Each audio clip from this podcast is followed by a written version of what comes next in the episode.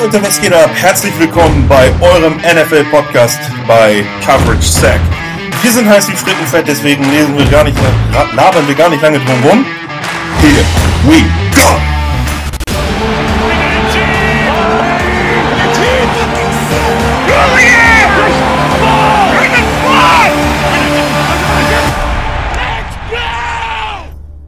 Hello, ich bin Pille, das habt ihr wahrscheinlich schon gemerkt, nur einer schreit so ins Mikro wie ich. Und ich habe die große Freude, die Ehre, die... Es ist unglaublich. Kilian ist mit dabei. Eigentlich ist er ja nur für Instagram da, aber heute zu diesem besonderen Anlass hat er sich rausgewagt und möchte seine Weisheit mit uns teilen. Und ich freue mich sehr. Vielen Dank, dass du da bist. Hallo Kilian. Ja, gerne. Ich freue mich auch. Hallo an alle, die mich noch nicht so oft gehört haben. Ich war ja bisher nur zwei, dreimal bei Sonderfolgen dabei. Heute auch die Premiere bei einer ganz regulären Folge. Wie ist das Wetter bei dir da unten im Süden?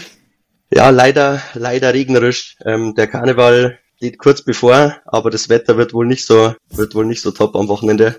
Mal schauen, was am Ende wird. Ja, ja hier ist das Wetter auch nicht gerade Super Bowl-like, aber das wird schon. Das passiert ja eh hauptsächlich in der Bude und oh, ich kann es kaum erwarten. Ich würde vorschlagen, lass uns reinstarten in die Folge. Und wie ihr es gewohnt seid, wir starten mit den News. Und das erste, was ich ähm, teilen möchte, ist, es wird ein Brasilien-Spiel geben nächste Saison in Sao Paulo. Und zwar das erste, das es jemals gegeben hat. Und das wird bestritten von den Eagles. Mittlerweile weiß man, oder aktuell weiß man nur ein Team. Vielleicht kommt demnächst ja noch was anderes dazu, aber die Eagles spielen auf jeden Fall international in Sao Paulo. Finde ich cool. Könnte Sevi gleich da bleiben, kann er live berichten. Er ist gerade im Urlaub da unten. ja, müssen wir ihn ein bisschen sponsern. Ich glaube, er hätte da nichts gegen. das stimmt, ja. Hast du dazu irgendwas Heißes? Ich glaube, das wird sich erst so richtig rausstellen, wenn der Gegner ausgelost ist, was da unten dann los sein wird. Aber ich finde es auf jeden Fall cool, dass diese internationale Serie von der NFL ausgeweitet wird. Brasilien kriegt jetzt noch ein Spiel. Finde ich, ich finde es cool. Ja, es ist auf jeden Fall interessant. Es wird ja auch das erste oder direkt in Woche 1 sein, wenn ich da richtig informiert bin. Ähm, das ist ja, ich glaube, das erste sogar überhaupt. Auch ein, das bin ich noch nicht ganz sicher. Also ich habe gerade auch nochmal News gelesen, ähm, dass das erste Spiel ja normalerweise vom Super Bowl Champion äh, durchgeführt wird. Ähm, aber also auf jeden Fall mindestens mal Week One. Ähm, das ist schon mal, das ist schon mal fix. Und es gäbe ja auch das ein oder andere äh, Kracher-Duell, das man hier nach Sao Paulo bringen könnte. Ähm, zum Beispiel gegen Dallas spielen die Eagles ja. Ähm, haben sie ja ein Heimspiel. Das wäre natürlich, wäre natürlich ein, ein Kracher, den man da, den man da nach Brasilien schicken könnte. Das stimmt wohl. Und gerade Brasilien, Sao Paulo Party, ne? Das wäre schon Hammer. Ja, lassen wir uns überraschen. Mal sehen, wer spielt, ob vielleicht der Super Bowl Gegner oder der Super Bowl Sieger dann der Gegner sein wird. Mal schauen, wie es kommt. Ansonsten würde ich rüberspringen zu dem größten Teil der News und zwar den Coaches. Da haben wir ja letzte Woche schon einiges zu gesagt und es hat sich wieder so einiges getan. Ähm, ich starte mal mit den Chargers. Jesse Minter, Defensive Coordinator der Chargers. Ich meine, das hatten wir letzte Woche schon. Auf jeden Fall habe ich jetzt nochmal die Bestätigung gekriegt. Also der ist es wirklich. Falls wir das noch nicht erzählt hatten, war mit ähm, Jim Harbaugh zusammen in, in Michigan, hat da den Titel geholt, ist jetzt an seiner Seite bei den Chargers. Jetzt haben sie auch einen offensiven Koordinator. Greg Roman war vorher bei den Ravens. Das ist jetzt das dritte Mal, dass er bei Jim Harbaugh im, im Staff ist, im Team ist. Also schon so ein bisschen Stick Together, schon so ein bisschen Familienatmosphäre dafür für Jim Harbaugh. Ich find's auch ganz cool, dass die Chargers ähm, das so machen, Neuanfang. Alle kennen sich im Trainerstab. Das wird wird die Funktionalität wird das, das Spiel geschmeidiger machen, zumindest das, die erste Saison, das Einspielen und so, das müssen sich nicht alle neu kennenlernen. Ich glaube, das ist ein großer Vorteil an der Stelle. Hm. Ja. Ich bin aber Ansonsten habe ich zu dem eigentlich nicht so viel zu sagen. Ja, ich würde ich würde noch kurz was ergänzen wollen. Man kennt ja als Ravens Offense Coordinator kennt man ihn ja eher in Zusammenarbeit mit Lama Jackson. Hat ja Lama auch in seiner MVP-Saison äh, trainiert beziehungsweise seine Offense angeführt. Ähm, aber natürlich ist Justin Herbert ein ganz anderer Typ äh, Quarterback, äh, den er den er hier jetzt in der Offense hat. Und ich würde es mir für Justin Herbert wünschen, dass er endlich eine gut funktionierende Offense bekommt, denn die letzten Jahre waren ja eher schwieriger und auch letztes Jahr hat man sich von Kellen Moore ziemlich viel erhofft. Da kam dann auch nicht, nicht so viel. Ich hoffe, dass sie es dieses Jahr schaffen, die, die Stärken von Herbert mal richtig hervorzuheben und auch mal seinen, seinen Arm mal wirklich einsetzen können. Er hätte ja einen, einen brutalen Arm, er könnte jeden Wurf auf dem Feld machen, aber er ist ja die letzten Jahre gar nicht so richtig dazu gekommen, seine Stärken aufs Feld zu bringen. Vielleicht gibt's ja dieses Jahr etwas mehr, auch Deep Passing Game und auf, ja, vielleicht auf Play Action wieder basierend. Dafür war, war Roman ja bei den, bei den Ravens auch bekannt. Da, ja, ich bin, ich bin guter Dinge. Der Chargers Hype ist zum damit dritten oder vierten Mal in Folge äh, wieder groß. Mal schauen, ob sie uns auch dieses Jahr enttäuschen wie in den vergangenen Jahren oder ob es wirklich was was muss positiv bleiben. Ja, ich, ich war die letzten die letzten Jahre immer positiv bei den Chargers. Dieses Jahr mal abwarten. Es wird ein bisschen dauern, bis ich im Hype Train sitze. Aber du hast recht, das habe ich mir tatsächlich vergessen aufzuschreiben. Ähm, er hat, das, das fand ich beeindruckend bei Lama Jackson in der ersten Zeit, wo ich ihn gesehen habe, ich gedacht, der kann überhaupt nicht werfen. So laufen geht, aber werfen überhaupt nicht. Und dann auch unter Greg Roman hat er halt eine echte Entwicklung gestartet, ne? Und das ist, da wirst du recht haben, das wird für Gott, jetzt geht's schon wieder los. Ich habe schon wieder solche Probleme. Ich, warum kann ich mir denn den Namen nicht merken? Justin Herbert. Das wird für ihn bestimmt ähm, ja, ein, ein richtig dicker Bonus sein. Auch unter Jim Harbaugh, dann mit, mit Greg Roman zusammen. Das wird bestimmt gut. Ja. Jo. Er war übrigens auch, das hatte ich mir noch aufgeschrieben, bei Harbroughs ersten Stint in der NFL mit dabei. Da hat Harbrough ihn mitgenommen als Offensivkoordinator. Also die beiden haben ja auch damals dann schon bei den 49ers echt was gerissen und gut zusammengearbeitet. Da standen, kommt was auf uns zu. Ich, standen auch im Super Bowl zusammen, oder? Soweit ich weiß. Ich glaube schon. Ah, das weiß ich gerade nicht. Ich glaube schon, ich weiß auf jeden Fall, müsste das habe ich nicht Francisco im, im Super Bowl gestanden sein. Ich glaube, da war er mit dabei. Ach so, das, ja. Ich weiß nur nicht, ob Greg Roman da noch an der Seitenlinie stand. Das Aber ich gehe mal davon aus. Ja, genau. Gerade. Ich würde weitergehen zum nächsten Coach zum nächsten Team. Finde ich deine Zustimmung? Auf jeden Fall, ja. Dann sind wir jetzt beim Defensive Koordinator der Packers und der heißt Jeff Hafley. Der und Matt LeFleur sind wohl ziemlich dicke Kumpels und jetzt arbeiten sie auch zusammen. Hm. Hafley hat 2012 seinen ersten seine erste Coaching-Station in der NFL gehabt bei den Buccaneers. Da war er Defensive Back Coach. Mm, dann hat er ähm, noch bei den Browns und bei den 49ers mitgewirkt in der darauffolgenden Zeit. 2019 ist er dann zurück ans College gegangen, war bei Ohio State Co-Defensive Coordinator und ist dann über den Weg nach Boston ans College gegangen, wo er Head Coach war. Und aus den Ergebnissen von, die er mit Boston erzielt hat, erhofft sich ähm, Green Bay eine ganze Menge. Denn die hatten ja in der letzten Saison sieben Interceptions im Backfield. Sieben in der ganzen Saison. Das ist echt traurig.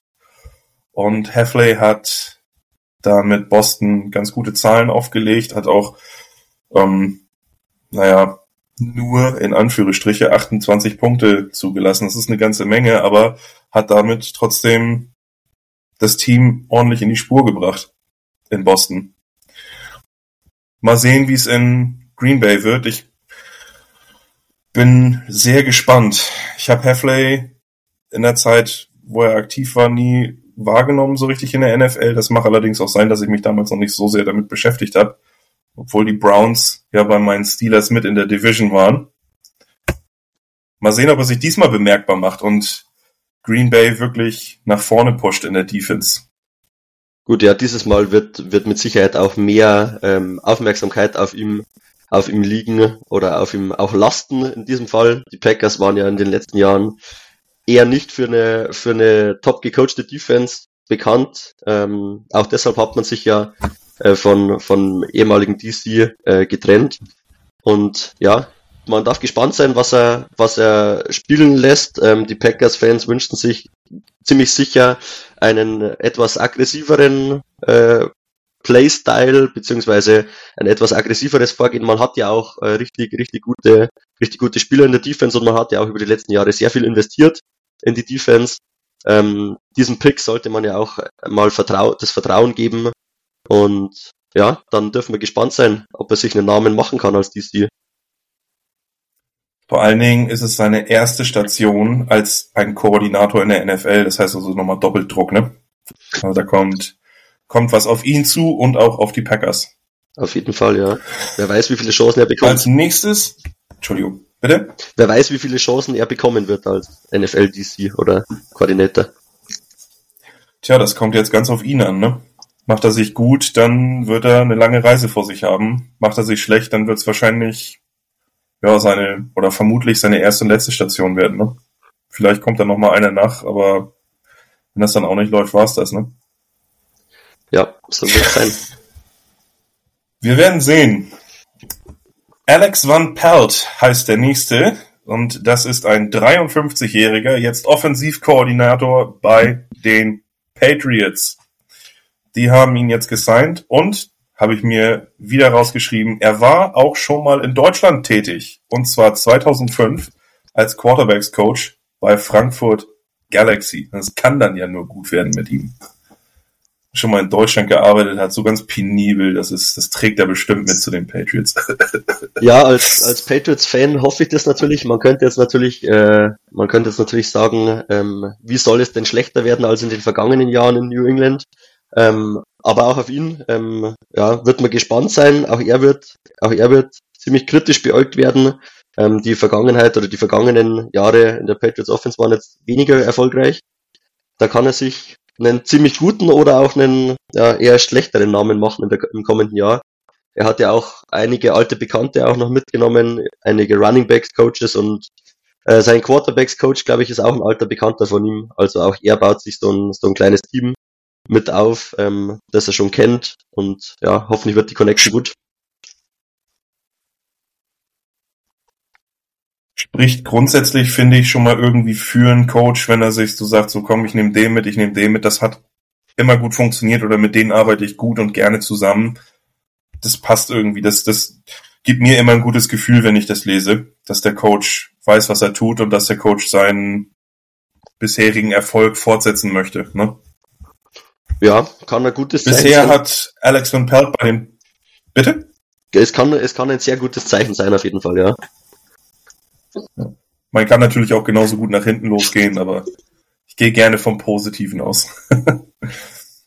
äh, jetzt könnten wir Sevi gebrauchen als Browns-Fan, denn das war Van Pelts bisheriger Arbeitgeber. Da war er als Offensivkoordinator und als Quarterbacks-Coach tätig die letzten vier Jahre. Äh, er hat allerdings tatsächlich keine Erfahrung mit dem Offensive Play Calling, bis auf einmal. Und zwar 2020. Da hat er für Kevin Stefanski in den Playoffs sogar im Sieg gegen die Pittsburgh Steelers, da reden wir jetzt nicht so sehr drüber, ähm, das Play Calling gemacht. Aber ansonsten wird das Neuland für ihn und dann auch noch gerade unterm First Year Head Coach Jared Mayo der ja auch eher defensive-minded ist. Das wird eine echt interessante Konstellation. Ich bin wahnsinnig gespannt. Erfahren genug ist der gute Mann, 29 Jahre NFL-Erfahrung, 20 davon als Coach. Also irgendwas sollte er da hinkriegen. Das auf jeden Fall. Auf jeden Fall. Und er wird, er wird seine Freiheiten bekommen, wenn Mayo sich auf die Defense konzentriert. Natürlich steht der Headcoach über allem. Aber ja, er wird mit Sicherheit seine Ideen einbringen dürfen. Garantiert. Ich drück dir als Patriots-Fan auf jeden Fall die Daumen. Denkst du, um nochmal den kurz anzustoßen, den Take, dass Van Pelt sich mit Bailey Zappi oder mit ähm, Es ist mit den Namen, es ist mit, es ist zum Kotzen. Mac Jones, Mac Jones wäre der andere Danke. Kandidat, aber Dass er mit denen irgendwie jetzt den großen Wurf macht oder dass sie sich im Draft noch jemanden dazu holen und Van Pelt mit dem anfängt zu arbeiten? ich, ich denke, ähm, das Thema Mac Jones in New England ist auf jeden Fall beendet. Herr Bailey Seppi kann ich mir ehrlich auch nicht vorstellen. Er wird vielleicht als Backup bleiben, ähm, aber ja, im Draft äh, an drei hat, man ja einen guten Spot. Vielleicht sollte man sich noch versuchen zu bewegen, um auf Nummer sicher zu gehen, ähm, einen Top Quarterback zu bekommen. Aber ja, ich, ich hoffe oder ich denke, äh, dass es, dass es ein, ein Rookie, ein Rookie Quarterback werden wird, den sich Van Pelt vielleicht auch mit aussuchen darf, ähm, wen er da am ehesten entwickeln möchte oder wen er sich am besten vorstellen kann. Und ja, dann hoffen wir auf erfolgreichere Zeiten als, als zuletzt. Ich drücke dir auf jeden Fall die Daumen und allen anderen Fans da draußen auch von den Patriots. Lass uns weiterspringen zum nächsten. Das wäre bei mir auf der Liste, vielleicht nicht chronologisch, aber Nick Holz, 39 Jahre, Titans Offensivkoordinator, war jetzt bei den Packers, äh, bei den, alter Schwede, bei den Jacks Passing Game Koordinator und ist jetzt aufgestiegen, äh, hat, wird keine offensiven Playcalls machen, weil Brian Callahan als Head Coach die ausführen wird, hat er bei den Bengals als Offensivkoordinator nicht getan. Ich muss da immer spontan an den ehemaligen Coach der Broncos denken, der jetzt bei den Jets Offensivkoordinator ist wieder und ich, ich weiß echt nicht, was los ist mit mir. Ich komme nicht auf seinen Nathaniel Namen. Hackett ist ja ist ein Danke. Ich glaube, ich muss mir einmal alle Namen der gesamten Liga aufschreiben, damit mir das nicht permanent passiert. Ey, das ist echt gruselig. In der letzten Folge und in dieser, keine Ahnung, was da mit mir los ist. Ja, Nathaniel Hackett ist ja, ist, ich, ich bin sehr gespannt, wie das funktionieren wird. Ähm, Callahan und Holz haben schon mal, ich finde den Namen geil, Nick Holz, haben schon mal 2018 bei den Raiders zusammengearbeitet, also wieder zwei, die sich kennen. Bin gespannt, wie das funktionieren wird offensiv. ja, es wird Bei den, Callahan, Callahan muss man, muss man auch mal abwarten. Bei Hackett war der Hype ja groß, als er zu den Broncos kam. Dann war er eher überfordert mit der ganzen, auch mit dem ganzen Game Management und dem ganzen Play Calling. Es ist schon äh, auch eine mutige Entscheidung von einem, von einem Rookie Head Coach zu sagen, er, er nimmt zusätzlich noch das Play Calling, äh, das er ja letztes Jahr als Offense Coordinator schon nicht gemacht hat. Ähm, vielleicht, vielleicht wird da im Laufe der Zeit äh, sich nochmal was ändern. Bei den Broncos haben sie dann verschiedenste Berater noch mit eingestellt, die dann noch zusätzlich ihn unterstützen äh, oder Hackett unterstützen mussten. Ähm, hoffentlich oder hoffen wir mal für alle für alle Fans der Titans und auch für für Callahan, dass er das nicht braucht und dann, dass er alle seine Aufgaben zur vollsten Zufriedenheit erfüllen kann. ja, unterschreibe ich so. Ich denke, der mh, Defensive Koordinator, den sich die Titans dann mitgeholt haben, könnte da einen positiven Einfluss drauf haben. Der heißt nämlich auch Callahan und das nicht ohne Grund. Das ist nämlich Bill Callahan, Brians Vater. Und der wird, das habe ich gerade erzählt, Defensive Coordinator ist doch Quatsch. Der wird Offensive Line Coach. So. Der wird Offensive Line Coach bei den Titans. Und ich könnte mir echt gut vorstellen, entweder wird's richtig, richtig schlimm, weil manchmal, wenn Vater und Sohn zusammenarbeiten, geht das gar nicht. Oder es wird richtig, richtig gut werden, das Zusammenspiel daraus. Und vielleicht hat Bill Callahan dann auch einen beruhigenden Einfluss oder auch einen hilfreichen Einfluss auf seinen Sohn Brian, dass die da das gemeinsam geschaukelt bekommen. Auf jeden Fall hat sich Brian Callahan da einen der besten Offensive Line Coaches der Liga eingeholt. Das, das ist ein dicker Bonus, glaube ich, für einen, für einen Rookie Head Coach, dass er sich um eine Sache schon mal keine Baustellen mehr machen muss, äh, um eine Baustelle keine Sorgen mehr machen muss. Das hat er ja auch bei den, bei den Browns eindrucksvoll bewiesen, hat die Offensive Line zu einem der besten umgebaut. Mit Joe Bitonio hat er noch echt ordentlich was rausgeholt. Wyatt Teller habe ich noch gesehen als Ex-Bills Drafty, den er in Pro Baller umgebaut hat. Und selbst als jetzt diese Saison mit einigen ähm, Verletzungen die Browns Offensive Line ziemlich gebeutelt war, hat er im November noch genug ähm, Protection, noch genug Schutz für Joe Flacco rausgeholt, um ihn, ja, um ihn zu beschützen, um in die Playoffs zu kommen. Auf jeden Fall, ja. Mal, mal sehen, wie es da, es dann mit den Hierarchieverhältnissen aussieht. Man kennt ja die Vater-Sohn-Connection, kennt man eher andersrum, dass der Vater der Headcoach ist, wie es jetzt ja auch in New England zum Beispiel der Fall war, bis vor kurzem, dass dann die Söhne die Zöglinge quasi sind und kleinere Rollen übernehmen. Hier ist es diesmal umgekehrt. Vielleicht kann es vielleicht kann's sehr gut funktionieren. Wäre natürlich äh, schlecht, wenn der Vater eine größere Rolle haben wollte und sie nicht bekommen hat und unzufrieden ist. Aber auch da werden wir uns überraschen lassen müssen. Das glaube ich nicht. Ihm wurde ja auch eine größere Rolle angeboten und die hat er abgelehnt. Und die Vermutung, also er ist, ist ich habe irgendwo gelesen, er sollte drei Millionen Dollar kriegen für einen, jetzt bin ich mir nicht mehr sicher, Offensive Koordinator oder irgendeinen Position Coach. Das ist halt schon echt heftig. Drei Millionen und die hat er halt abgelehnt und ist dann eben nach Tennessee gegangen, um mit seinem Sohn zusammenzuarbeiten. Es liegt die Vermutung nahe. Auf jeden Fall hätte er Chancen gehabt, größer rauszukommen, die er eben nicht wollte. Ich hoffe, ich gehe davon aus, die beiden können gut miteinander und dann, dann wird das schon. Wollen wir weitergehen? Nächste Position, nächster Coach, nächstes Team. Wir fliegen nach Miami. Nein, doch, wir fliegen nach Miami. Und zwar zu Anthony Weaver, der jetzt Defensive Koordinator ist und vorher bei den Ravens als Defensive Line Coach an der Seite stand. Das ist sein, äh, ähm, jetzt muss ich einmal kurz gucken. Äh, Coaching. Hm. Achso, genau. Aber bei den Ravens hatte, nein, bei den Jets hatte er seinen ersten Coaching-Job in der NFL, auch als in der, bei der Defensive Line. Und dafür war dann auch in Buffalo, in Cleveland. Oh, hat viel Erfahrung mit der Defensive Line. Und bei den Ravens wäre er gerne Defensive Coordinator geworden. Aber aus irgendeinem Grund sind sie zweimal über ihn rübergegangen und dann hat er jetzt wohl gedacht, komm, dann gehe ich woanders hin. Hauptsache, ich komme weiter. Wer bei den Ravens auf der Defensive-Seite im Coaching-Staff sitzt, ich glaube, der macht schon was richtig. Mindestens lernt er eine ganze Menge. Mm. Washington und Atlanta hatten ihn auch interviewt für die Head Coach Position, die sie finde ich also gerade Washington wesentlich besser besetzt haben jetzt, aber da kommen wir gleich nochmal drauf zu sprechen.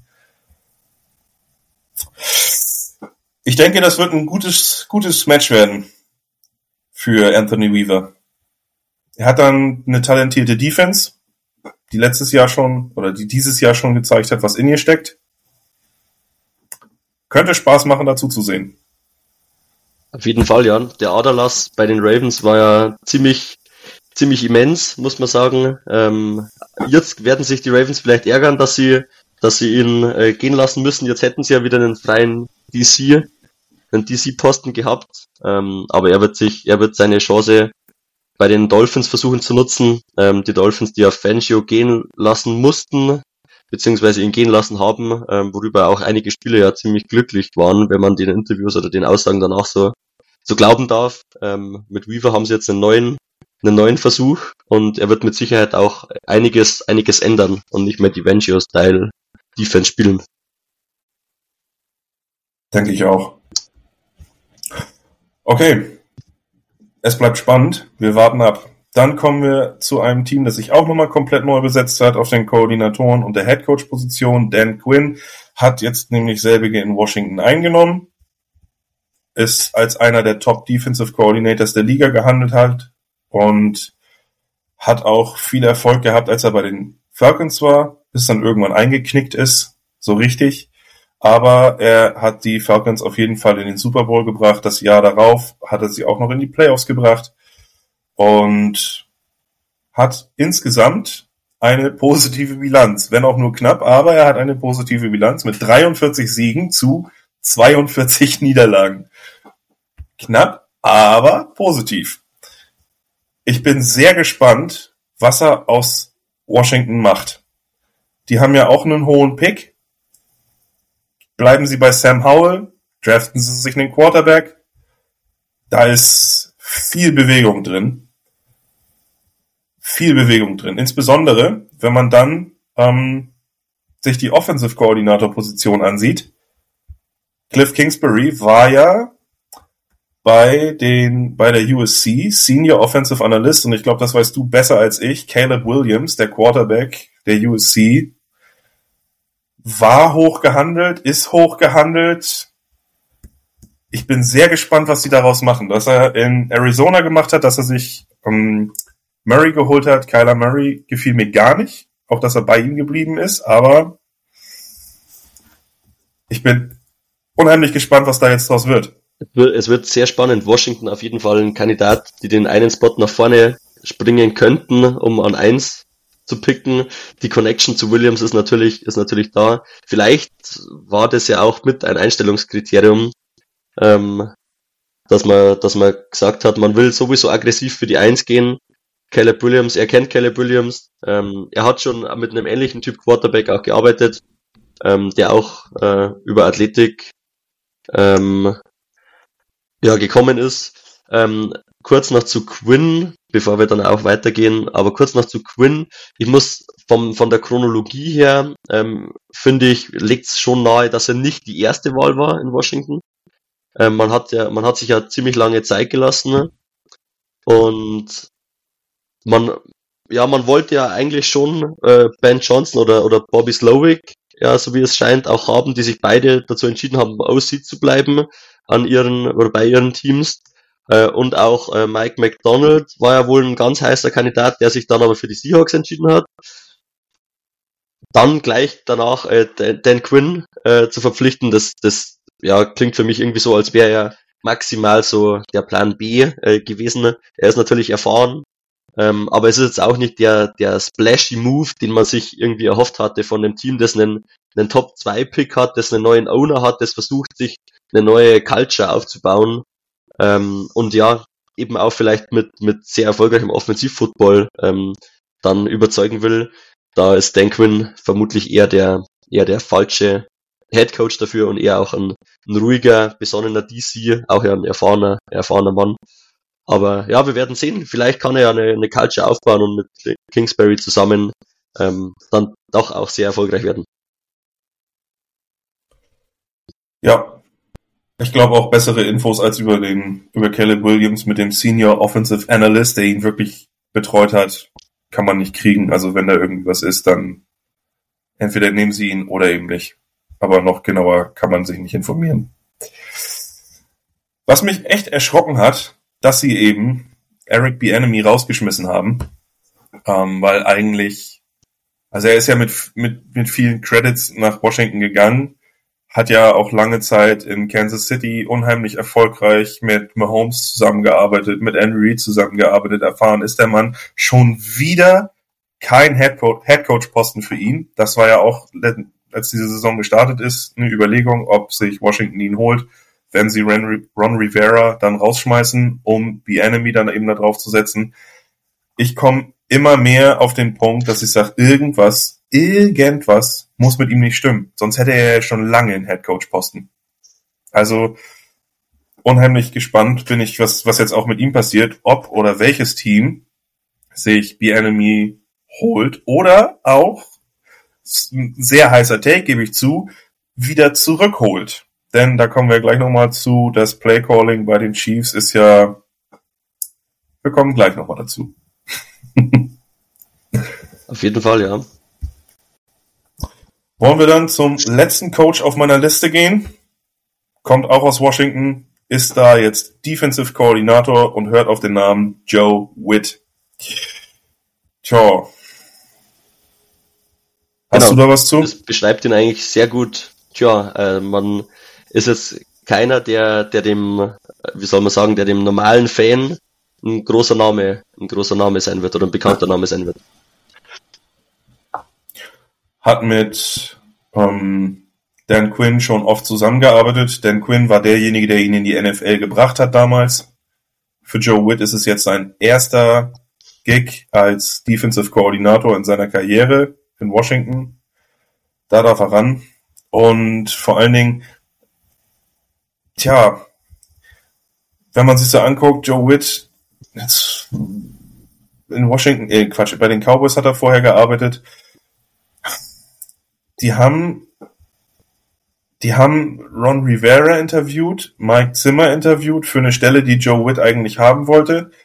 Haben also eigentlich nach einem wirklich sehr erfahrenen Mann, der auch schon viel mehr Erfahrung hatte, gesucht. Die beiden waren ja mal Head Coaches. War wahrscheinlich der Grund, warum er weggegangen ist aus, aus ähm, Dallas und eben, weil Dan Quinn ihn halt in die NFL gebracht hat, die beiden oft und viel miteinander gearbeitet haben und jetzt halt gesagt hat, komm, folge mir auf nach Washington. Ansonsten gibt's zu dem Mann irgendwie nicht so viel Emotionales zu sagen. Ja, dem kann ich nichts mehr hinzuzufügen. Wir dürfen gespannt sein. Auch er ist so ein, so ein Kandidat, ähm, bekanntes Gesicht, ähm, jahrelang oder einige, einige Male vielleicht auch übergangen worden äh, für, für eine größere Rolle. Jetzt bekommt er sie äh, bei seinem, ja, man kann wahrscheinlich schon sagen, Mentor und Freund. Ähm, ja, und man darf gespannt sein. Die, das letzte Jahr in Washington in der Defense war ja auch nicht, nicht wirklich erfolgreich. Jetzt probieren sich Quinn und Witt gemeinsam an der Defense, ähm, die ja auch sehr viel Talent verloren hat, muss man auch dazu sagen. Also sie werden mit Sicherheit auch ein, zwei Jährchen Zeit bekommen, da was Neues aufzubauen. Und dann wird man sehen, ob die Verpflichtung von Quinn äh, ja sinnvoll und gut war und ob auch er sich einen guten Staff zusammenstellen konnte. Ja, dann gucke ich gerade noch mal, ob jetzt gerade punktaktuell noch irgendwie was Neues, Heißes reingekommen ist. Ich sehe nur eine Überschrift. Ansonsten gerade keine Coaches, keine weiteren Verpflichtungen oder sowas. Aber Eric Bieniemy talked to offense ahead of AFC Championship game. Vielleicht ist mein Take ja gar nicht so heiß. Vielleicht, vielleicht kehrt Eric Bieniemy ja wirklich zurück zu den Chiefs. Mal sehen, was die Gerüchteküche in den nächsten Tagen dazu noch hervorbringt. Auf jeden Fall finde ich das schon mal richtig scharf. Es gibt ja heiß gewürzt es gäbe ja ein, zwei Rollen in der, in der Chiefs Offense, die da besetzt werden könnten. Auch dann äh, Matt Nagy ist ja hier im offensiven Coaching Staff und auch er ist nicht unumstritten. Der Name Matt Nagy ist ja sowieso in NFL-Kreisen oder für NFL-Fans ja vielleicht auch etwas verbrannt. Ähm, ja, vielleicht, vielleicht kommt er wieder zurück. Vielleicht arbeitet er nochmal mit Andy Reid zusammen. Wer weiß, vielleicht hängt auch Andy Reid nach dem Super Bowl-Triumph am Sonntag seine, seine Coaching-Karriere an den Nagel. Vielleicht wird dann Enemy komplett Offense Coordinator. Wer weiß. Ähm, du, du siehst gerade sehr überrascht aus. Also ich muss sagen, oh, komplett überraschend. Komplett überraschend wird mich das nicht. Aber Boah. über den Super Bowl ey, sprechen wir. Andy, boah, alter, ey, alter Schwede, ey. Andy Reid hört nach dem Super Boah, nee. Nee. Nee, da gehe ich, nee. Alt, also, Ey, das ist noch nicht die Folge für Bold Predictions, ne? Ja, das der, ist dir klar. Der, der junge das Mann. Ist der junge Mann ist 65. Er hat bewiesen, dass er Teams coachen kann. Er, er würde dann back-to-back auch nochmal äh. den, den Ring gewinnen. Es muss nicht jeder NFL-Coach. Belichick, 65. Der Typ ist gerade mal eben, der hat das Grün in den Ohren weg. Ja, es, es wird aber nicht jeder, nicht jeder Head Coach coachen, bis er, bis er tot umfällt an der Seitenlinie. Ähm, ja, das. Big Red, das kleine Walraus. Nee, das hört jetzt noch nicht auf. Dann, ja, vielleicht, das vielleicht, ja gut. Eigentlich gegen. Ich bin sehr gespannt, was passiert. Da halt, wenn, wenn das stimmt, dann, ich gebe dir, ich gebe dir ein Bier aus. Das, das lässt sich sicher einrichten. ähm, ja, zur das ist jetzt offiziell. Wird's, wird's ja vermutlich dann zu spät sein. Wenn, dann wird er vermutlich relativ zeitnah zurücktreten. Aber über den Super Bowl reden das wir macht später. Nichts, das, das ist, ja. Das macht nichts, das, das irgendwie, das, das halte ich auf jeden Fall. Dann habe ich nur noch eine ganz, ganz heiße News und zwar das Madden-Cover ist raus. Wir wissen jetzt, wer drauf ist. Taylor Swift. Äh, den Gag hat es ähm, Jan mir geschickt. Schönen Gruß an dieser Stelle. Ähm, er hat sich den unbedingt gewünscht, er musste rein. Ich finde, er ist hier einmal gut platziert gewesen. Und das ist dann auch wirklich versprochen das letzte Mal, dass wir in dieser Folge Tay Tay ansprechen. Das wollen wir nicht weiter ausrollen. Es, es wird in den Medien und in den sozialen Medien äh, weit genug ausgeschlachtet, dieses Thema. Ich glaube, ja, da ja, wollen eben. wir nicht, oder müssen wir nicht Teil davon sein. Von wegen Grüße, einen treuen Zuhörer kenne ich persönlich, den habe ich versprochen. Ich grüße ihn, René, Steelers-Fan, Leidensgenosse. Schön, dass du wieder dabei bist. Und dann, Kilian, du hast die Recap für das Spiel der 49ers Lions vorbereitet. Lass uns da reinstarten und dann springen wir von da auch gleich in den Super Bowl. Genau, ähm, eine kurze Zusammenfassung nochmal von, von diesem Spiel, ähm, bevor es dann direkt in den Super Bowl auch reingeht. Ähm, ja, die 49ers gewinnen am Ende knapp 34 zu 31 gegen die Detroit Lions. Ähm, es hat lange Zeit nicht danach ausgesehen, dass die 49ers ähm, dieses Spiel gewinnen. Zur Halbzeit lagen sie 24 zu 7 zurück. Ähm, man muss dazu sagen, die erste Halbzeit ist eigentlich perfekt verlaufen für die Lions. Ähm, die eigene Offense hat nahezu, da hat nahezu alles funktioniert. Äh, auf der Gegenseite bei den 49ers war es eine sehr schwierige erste Halbzeit. Purdy mit einer Interception. Ähm, ein verschossenes Field Goal kam noch dazu.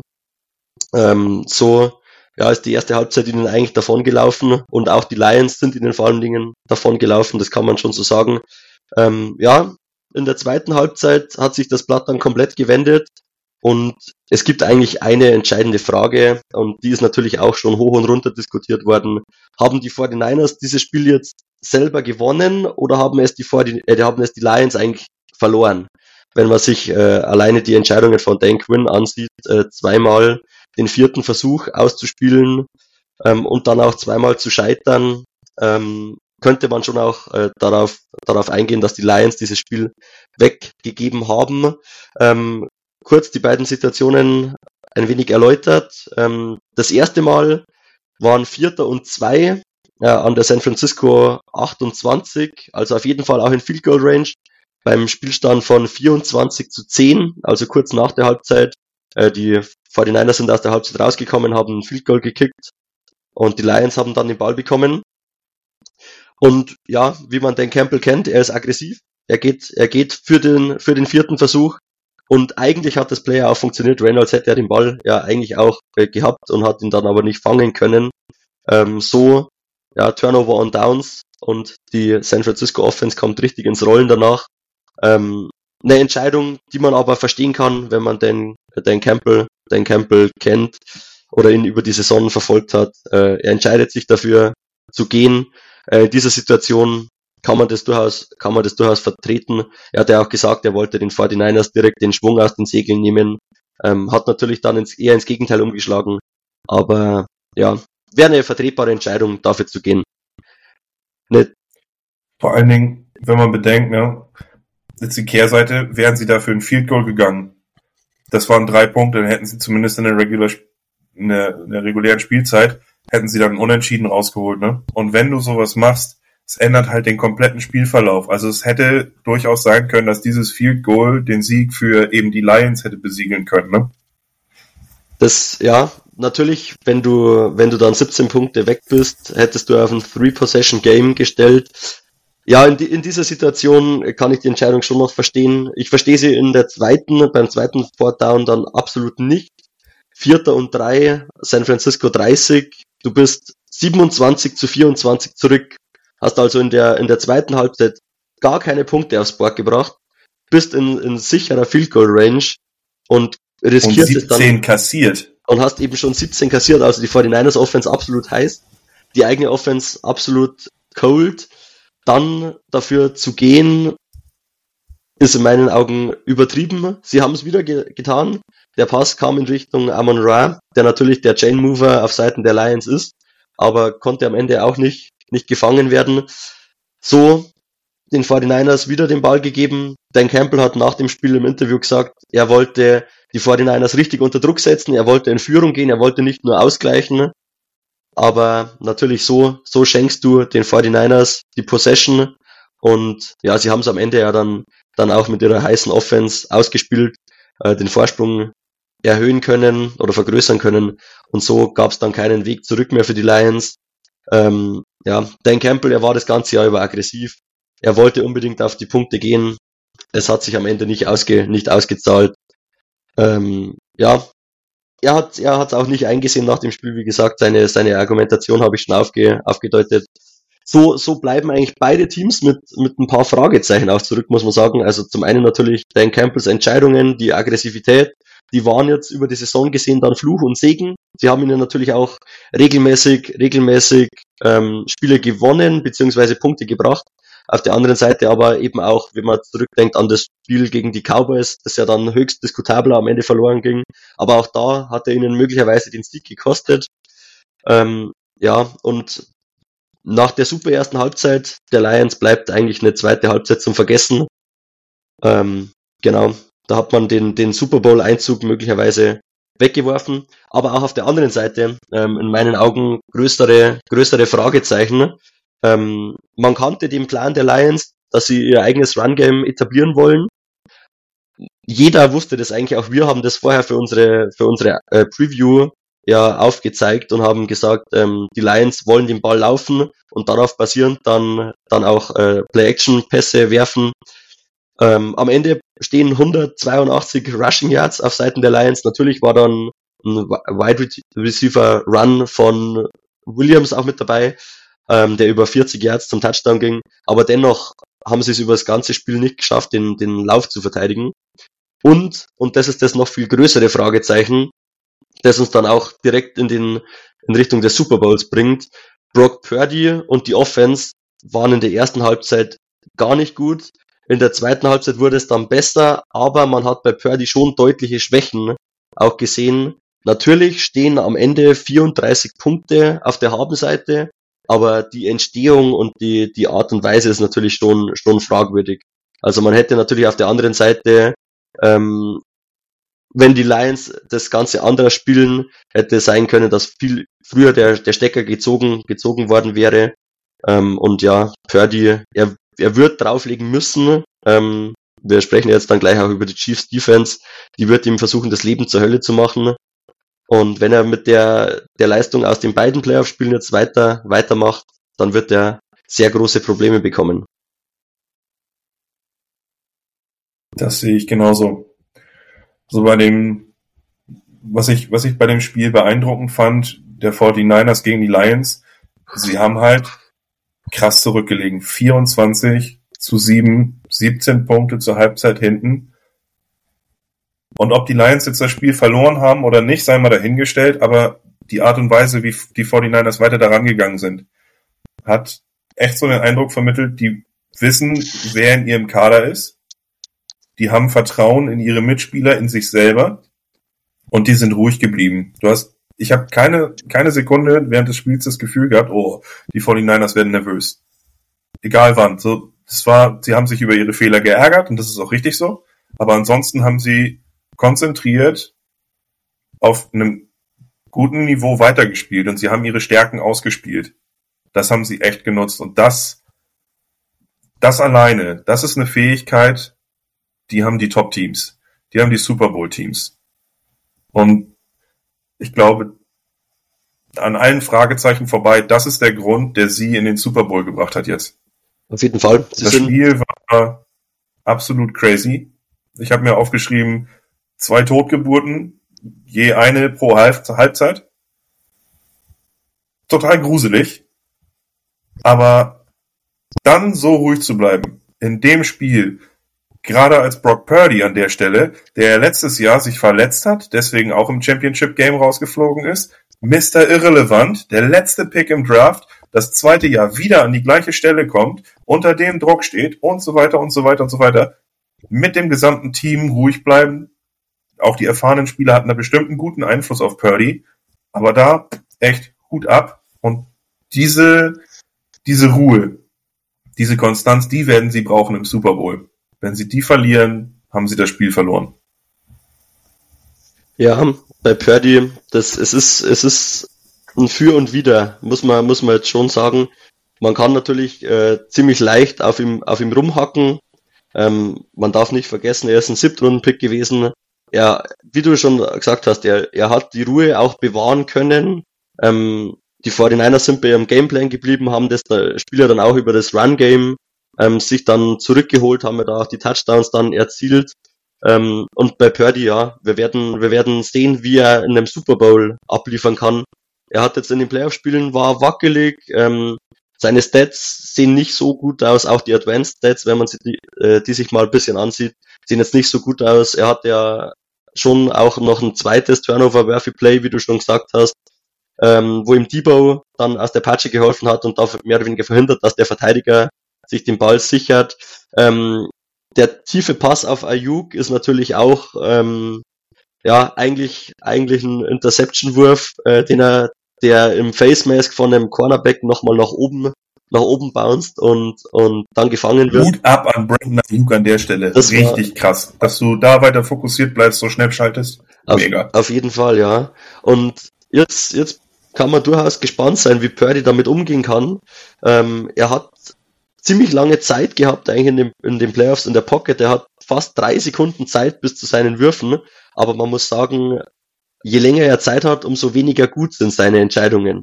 Also er muss, und das wird auch Shanahan versuchen, er muss versuchen, schnell im Rhythmus der Offense zu bleiben. Und den Ball nicht ewig lange zu halten und dann doch vielleicht mal unter Druck zu geraten und dann eine schlechte Entscheidung zu treffen. Ähm, nur zum, zum Vergleich, weil, weil ich es vorher mal kurz angesprochen habe. Ähm, eben Purdy mit zwei Turnover-worthy Plays in diesem einen Spiel.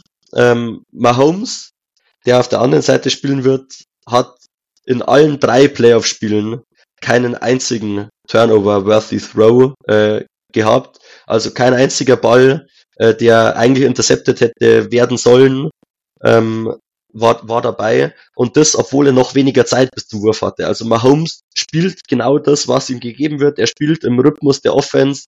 Ähm, er ist sich bewusst, dass er vielleicht auch nicht die allerbesten Receiver hat. Natürlich hat er Travis Kelsey, auf den kommen wir auch später nochmal zurück. Aber er spielt, er spielt genau das, was er muss und da, da muss Purdy, muss Purdy zurückkommen, den, den schnellen Rhythmus zu spielen, alles, was Shanahan ihm, ihm gibt, mitzunehmen und die 49ers Offense hat natürlich ein gutes Scheme, hat unglaubliche Playmaker, ähm, mit Debo, mit Ayuk, mit Kittel hast du unglaubliche Anspielstationen. Dazu kommt natürlich der in meinen Augen deutlich beste Running Back der Liga, der sowohl im Passing Game als auch im, im Run Game die, die 49ers tragen kann. Und ja, Purdy wird, Purdy wird gegen eine gute, gegen eine gute Chiefs Defense gefordert werden. Und ja, die, die Chiefs waren sehr gut in Coverage. Auch gegen die Ravens haben sie, haben sie das Ganze ja gezeigt. Ähm, ich habe mir mal einen, einen ziemlich, einen, einen Stat rausgeschrieben, den ich ziemlich eindrucksvoll finde. Sie sind, also die Chiefs sind in der, in den Playoffs die beste Defense in Sachen Coverage. Also sie, sie bringen die beste Defense aufs Feld von allen Playoff-Teams und das, obwohl sie in den drei Spielen gegen die Nummer eins mit den Dolphins, die Nummer drei mit den Bills und die Nummer vier mit den Ravens in Sachen Passing Offense über die gesamte Saison gespielt haben. Sie haben sie und hinzuzufügen Number One Rushing Offense bei den Ravens, auch wenn sie davon nichts gezeigt haben. Genau, sie haben sie haben es geschafft, die besten Offenses der Liga und das eigentlich Woche für Woche auszuschalten. Natürlich Miami kann man jetzt sagen, okay, das Spiel mit minus 30 Grad. Da haben sich auch die Dolphins nicht getraut. Aber das gilt für die Chiefs ja genauso, ne? Aber genau, es war auf der anderen Seite ja nicht anders. Und das ist schon wirklich eindrucksvoll.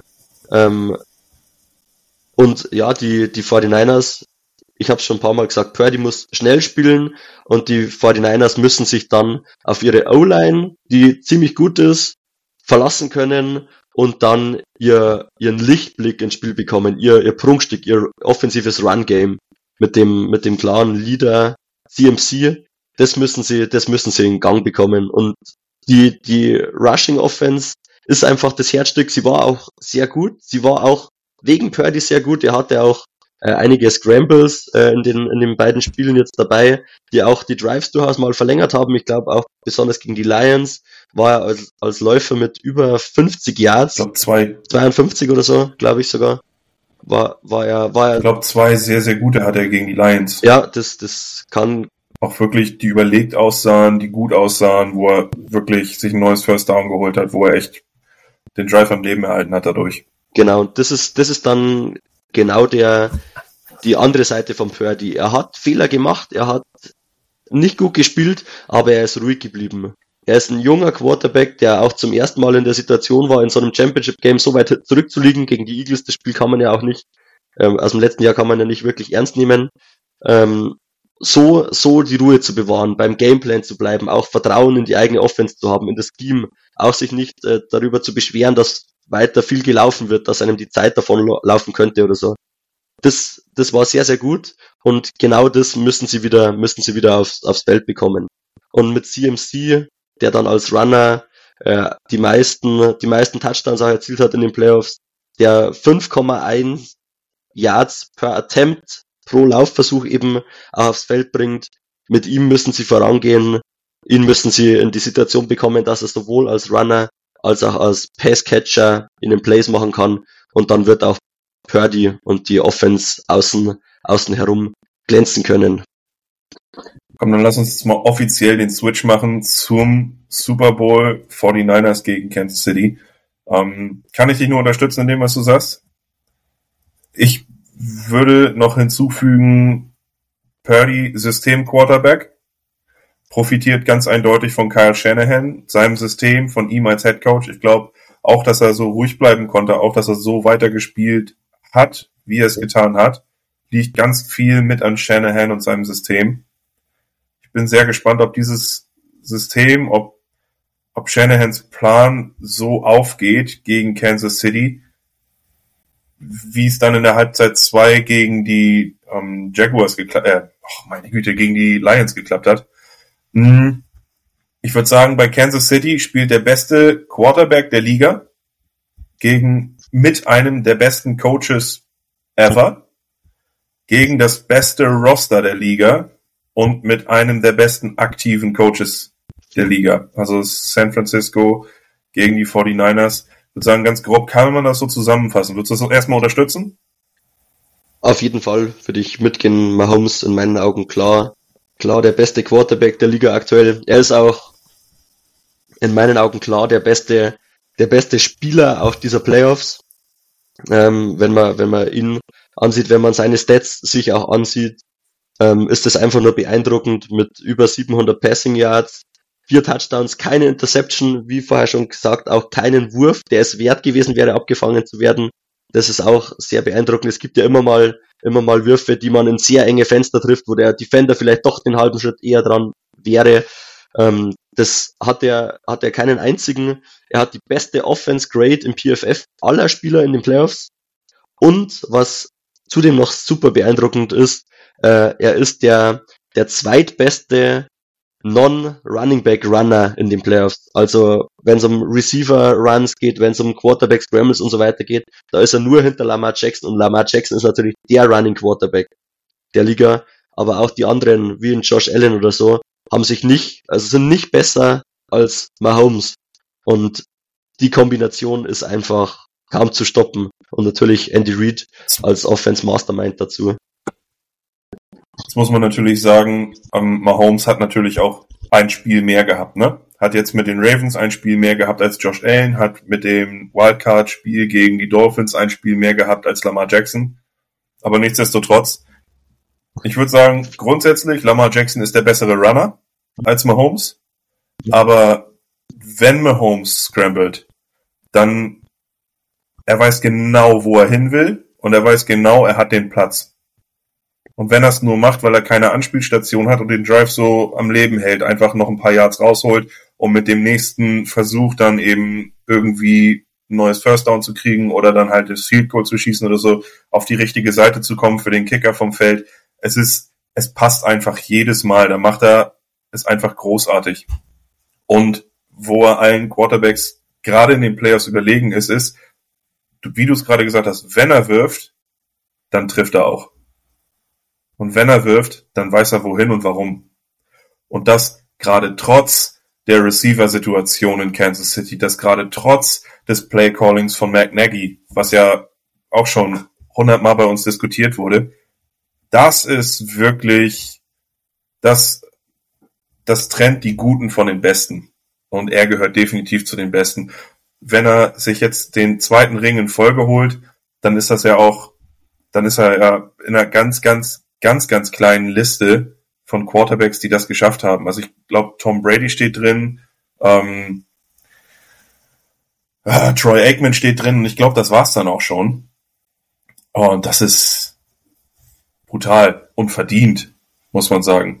Mittlerweile habe ich das Gefühl, der Goat-Posten bei Tom Brady wackelt, der, der, der schwingt nicht nur ein bisschen, der wackelt richtig doll. Mahomes ist 28 Jahre. 28. Ist, Brady hat ja. sieben Ringe und ist mit über 40 abgetreten. Mahomes hat schon zwei oder drei? Drei, glaube ich, ne? er ist noch nicht mal 30. Ja, ja, es zwei? ist, ist auch egal, ist, der ist nicht mal 30. Es ist absolut, es ist absolut das ist vollkommen wahnsinnig. Ja, es ist, es ist absolut, es ist absolut beeindruckend, was Mahomes aufs, aufs Feld bringt. Ähm, ja, die, die Goat-Debatte würde ich jetzt noch, noch nicht aufmachen, aber wenn er weitermacht, und er hat ja eben noch einige Jahre vor sich, ähm, dann wird er, dann wird über kurz oder lang wird da schon nochmal Diskussionen geben. Ähm, ich würde nochmal ganz kurz nochmal zurückkommen auf die andere Seite des Balls, bevor wir dann noch den, den Rest der Kansas City Offense noch besprechen können. Lass mich dir vorher nochmal eine Frage stellen zu dieser Goat-Geschichte nämlich.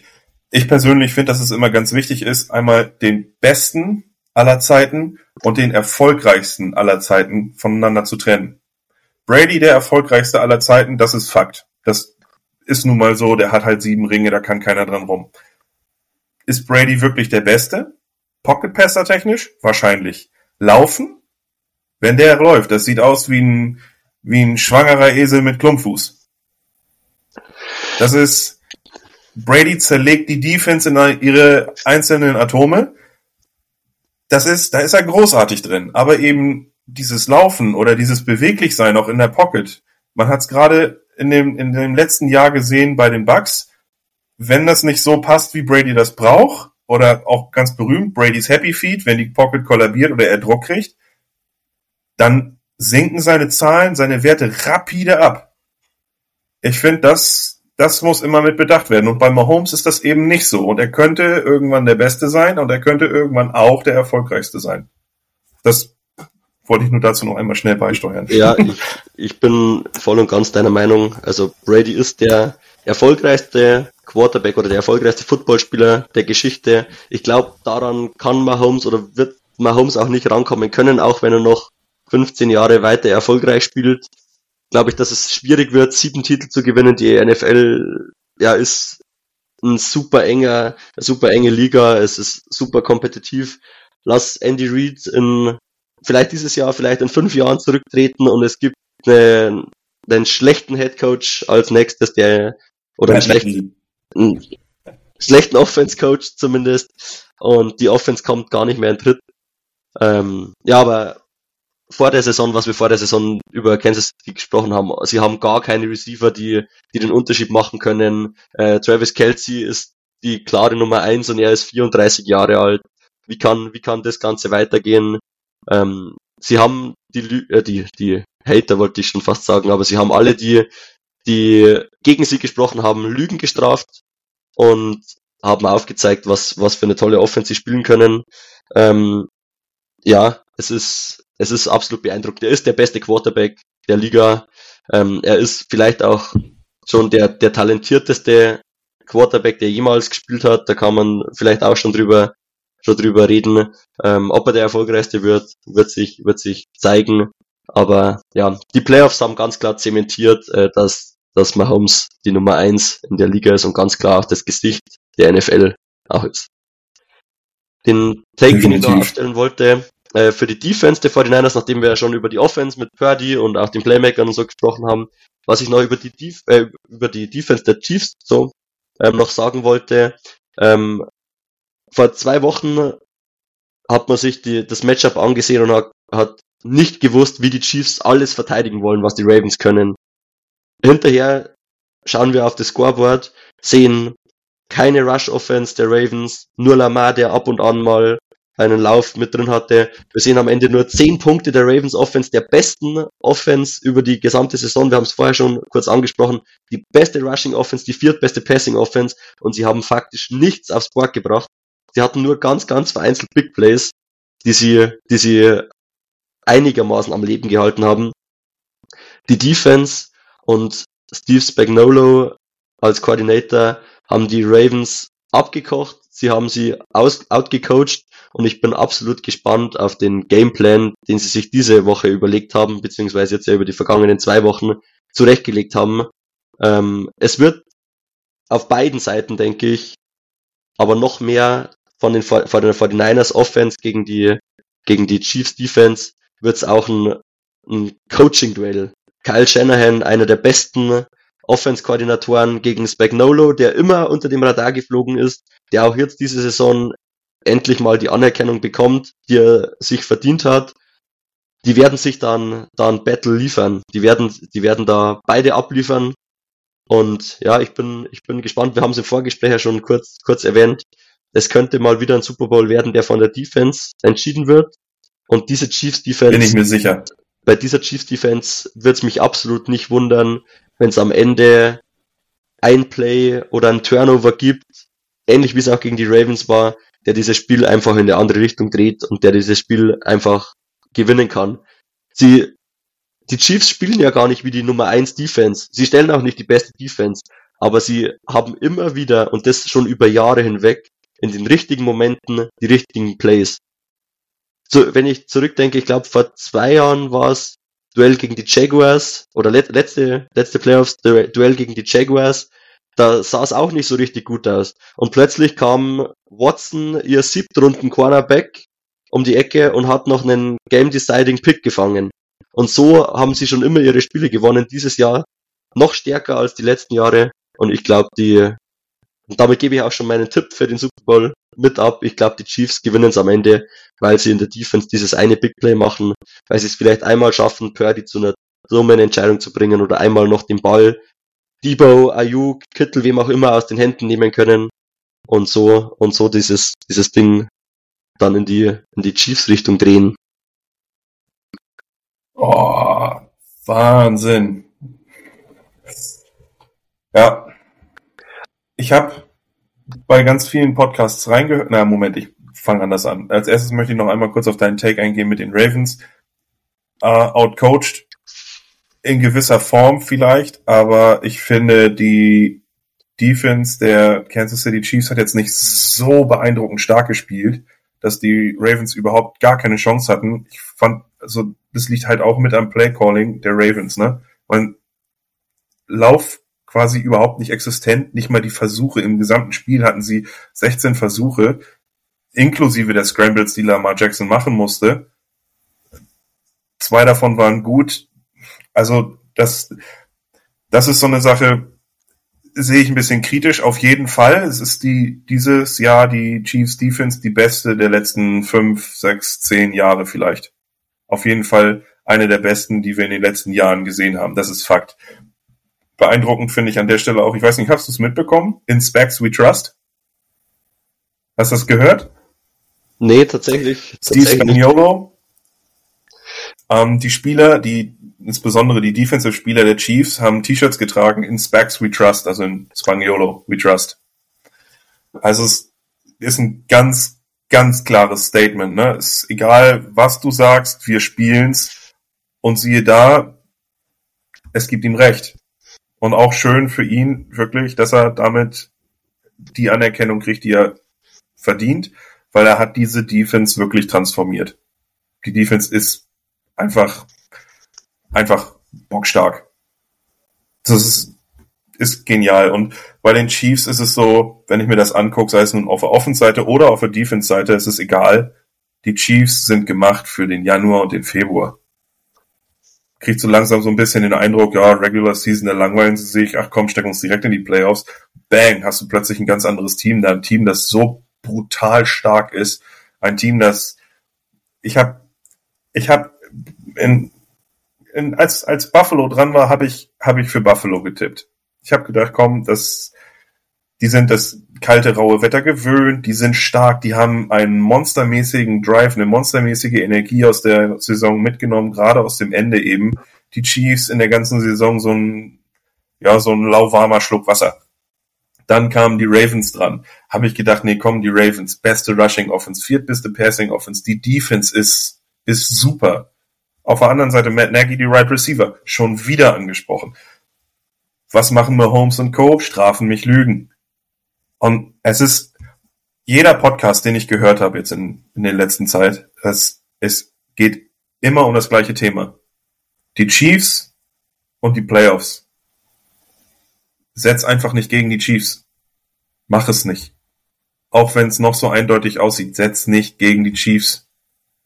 Und da schlagen gerade zu diesem Spiel zwei Herzen in meiner Brust. Einerseits möchte ich es den, den, äh, den 49ers wahnsinnig gönnen. Ich, ich würde mich tierisch freuen, wenn Mr. Irrelevant als der Star Quarterback, als MVP vielleicht, wobei ich da eher Christian McCaffrey sehe, auch das ist der Take von Jan, ähm, die Vince Lombardi Trophy in die Höhe stemmen sehen möchte, gehe ich mit dir mit. Ich glaube einfach, die Chiefs sind, sind stärker und es wird ein Spiel werden, das auf die ähm, Defense ja, reduziert werden kann. Es kommt für meinen Geschmack, ich denke, es kommt alles auf die Defense der 49ers an. Schaffen sie es wirklich, Isaiah Pacheco, schaffen sie es, Rashi Rice, Travis Kelsey so zu, so in Beschlag zu nehmen, dass die nicht angespielt werden können. Ich meine, die anderen kannst du quasi freilassen, da passiert eh nichts, die fangen den Ball eh nicht. Und kannst du Mahomes so unter Druck setzen, dass er das Spiel nicht so managen kann, wie er es normalerweise tut, schafft diese Defense das. Grundsätzlich das Potenzial dafür hat sie. Schafft sie es auch? Ich bin tierisch gespannt. Das ist halt das, was man auch in der ersten Halbzeit gegen die Lions sehen konnte. 24 Punkte eingeschenkt gekriegt in einer Halbzeit. Und grundsätzlich würde ich sagen, sind die Playoffs Chiefs besser. Ja, ja, ich würde. Ich würd, das wird ein echt heißer Tanz werden da auf der Seite. Ja, ich würde ich würd sagen, du hast sie eh schon angesprochen. Lass uns noch ein bisschen auf die einzelnen Spieler der, der Chiefs Offense nochmal eingehen und dann können wir abschließend nochmal unseren finalen Take dazu, dazu geben. Ähm, ich will die 49ers jetzt natürlich nicht zu so schlecht machen. Wir haben drüber gesprochen. Sie haben wahrscheinlich den besten Roster insgesamt in der, in der NFL. Ähm, Sehe ich auch so. Sie, sie haben deutliche Schwachstellen und sie haben Schwachstellen, die Kansas City gnadenlos attackieren wird. Und da können wir gerne mal gleich auf Pacheco nochmal eingehen. Das Run-Game der Chiefs wird gegen die schwächelnde 49ers Run-Defense funktionieren. Die die 49ers Defense Line ist gegen den Lauf nicht so gut wie gegen den Pass, aber sie müssen Pacheco von, von Sekunde eins an versuchen zu limitieren. Man hat's gegen Baltimore gesehen. Die, die Chiefs können und wollen auch mittlerweile den Ball laufen. Sie wollen auch in den Playoffs mal Druck von Mahomes nehmen und dann mal lange Drives hinlegen. Und sie haben es eindrucksvoll gemacht in den ersten Drives gegen die Ravens wenn die 49ers das zulassen. Ist ja auch richtig müssen. so. Auf jeden Fall, auf jeden Fall. Im Gegenteil zu. Das hat man ja auch letztes Jahr, das ist ja immer wieder das Thema auch in Buffalo, warum man das da nicht macht, ne? Und die Chiefs machen das halt einfach intelligenter. Genau, es ist, es ist so, ja. Und Pacheco, er, ja, er läuft oder er ist immer noch so ein bisschen unter dem Radar. Natürlich, jetzt hat er drei Spiele in den Playoffs gehabt, aber er ist nicht ohne Grund der Running Back mit den meisten Yards in den Playoffs. Äh, das muss man jetzt auch muss man jetzt auch mal dazu sagen. Und die Chiefs o Wobei ich finde, unter dem Radar kann man an der Stelle gar nicht sagen. Pacheco ist gut und er hat auch in der Saison gezeigt, auch wenn die Chiefs insgesamt nicht immer gut ausgesehen haben, Pacheco war immer solide. In jedem Spiel. Auf, auf jeden wenn Fall. Die Chiefs ja. das irgendwie zugelassen haben, dass der Lauf sich etablieren kann, Pacheco war immer eine Bank. Der hat auch gefangen. Pacheco war echt, echt stabil. Auf jeden Fall, ja. Und wie gesagt, die, die Chiefs wollen den Ball laufen. Sie haben eine O-Line, die jetzt vielleicht nicht die Qualität hat für den fürs Run-Blocking, wie es die Lions O-Line hatte ähm, vor zwei Wochen im Duell gegen die 49ers, aber sie können den Ball laufen. Und mit der, mit der Aggressivität, die Pacheco ja auch teilweise lustig vorgeworfen wird, ähm, es gibt ja immer die Memes, äh, wie, wie so ein stampfendes Kind, als stampfendes Kind da bezeichnet wird, der da, der da versucht durchzubrechen. Ähm, ja, sie werden, sie werden laufen können, sie werden den Ball laufen wollen und wenn die 49ers das nicht stoppen können, haben sie schon das erste Riesenproblem. Und das zweite Riesenproblem, das sie natürlich bekommen werden, ist Travis Kelsey.